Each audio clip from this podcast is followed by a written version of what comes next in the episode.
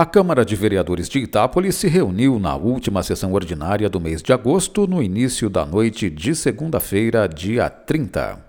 Em regime de urgência, os vereadores aprovaram um projeto de lei que autoriza o executivo a repassar mais 2 milhões de reais para a Santa Casa. O dinheiro vai servir para a cobertura das ações de urgência e emergência para os meses de setembro e outubro. Apesar da aprovação, os vereadores criticaram a contratação pela Santa Casa desde 1 de agosto da empresa MSS Gestão e Consultoria em Saúde.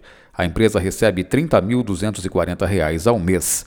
De acordo com o contrato enviado à Câmara, os serviços prestados são assessoria e consultoria, operacionalização e execução da contratualização e plano operativo, serviços de análise dos contratos, dimensionamento pessoal, adesão e ampliação dos serviços, revisão dos processos de faturamento, pactuação das redes assistenciais, cadastramento e gerenciamento de propostas e implantação de serviços de saúde através de relatórios e apontamentos. Nos debates, os vereadores enfatizaram que a contratação da empresa não passa pela Câmara, é ato exclusivo da Santa Casa e do Poder Executivo. Com a aprovação dos 2 milhões de 30 de agosto, a Câmara autorizou ao todo 10 milhões em verbas para a entidade, considerando recursos próprios para urgência e emergência.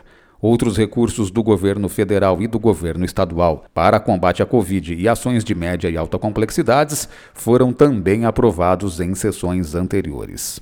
Os vereadores também aprovaram por unanimidade o projeto de lei dos vereadores Juliane Greco, Zequinha Cavache, David Donatângelo, João Pirola, Guilherme Hernandes e Marinho de Almeida, que institui no calendário oficial do município o Dia do Luto Oficial pelas vítimas de Covid-19. A manifestação de profundo pesar pelos falecidos em decorrência de complicações da doença vai ser celebrada anualmente no dia 29 de junho.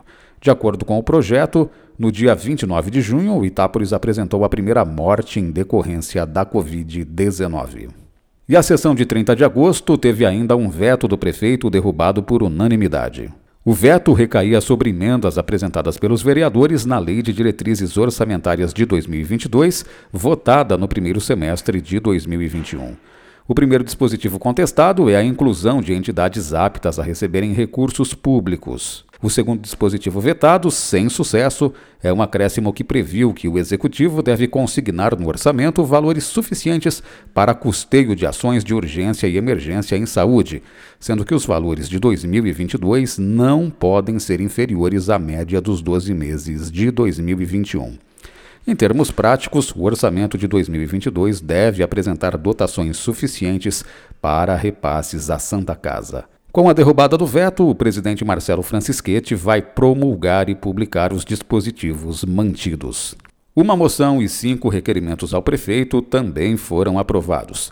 A moção aprovada é de professor Antônio e parabeniza a Escola Estadual Valentim Gentil pelos 92 anos, comemorados em 30 de agosto. Nos requerimentos ao prefeito, a vereadora Juliane Greco quer informações sobre a aprovação de loteamentos no município e cópia do projeto completo da retirada de lodo das lagoas de tratamento.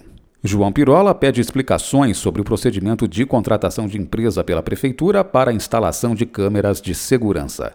Zequinha Cavache requer prestação de informações a respeito do depósito de entulho e restos de construção em imóvel localizado na Avenida José de Barros Ribeiro. Este requerimento gerou muitos debates entre os vereadores. E em conjunto, os vereadores Marinho Almeida, Juliane Greco, Guilherme Hernandes e professor Antônio pedem envio à Câmara da quantidade mensal de animais castrados nos anos de 2020 e 2021 até o mês de agosto. No expediente, 11 indicações dos vereadores ao prefeito foram lidas e debatidas.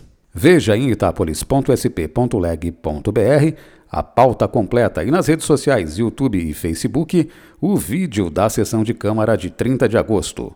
A próxima sessão ordinária vai ser na segunda-feira que vem, dia 6 de setembro, às seis e meia da noite. Flávio Moraes, Jornalismo, Câmara Municipal de Itápolis.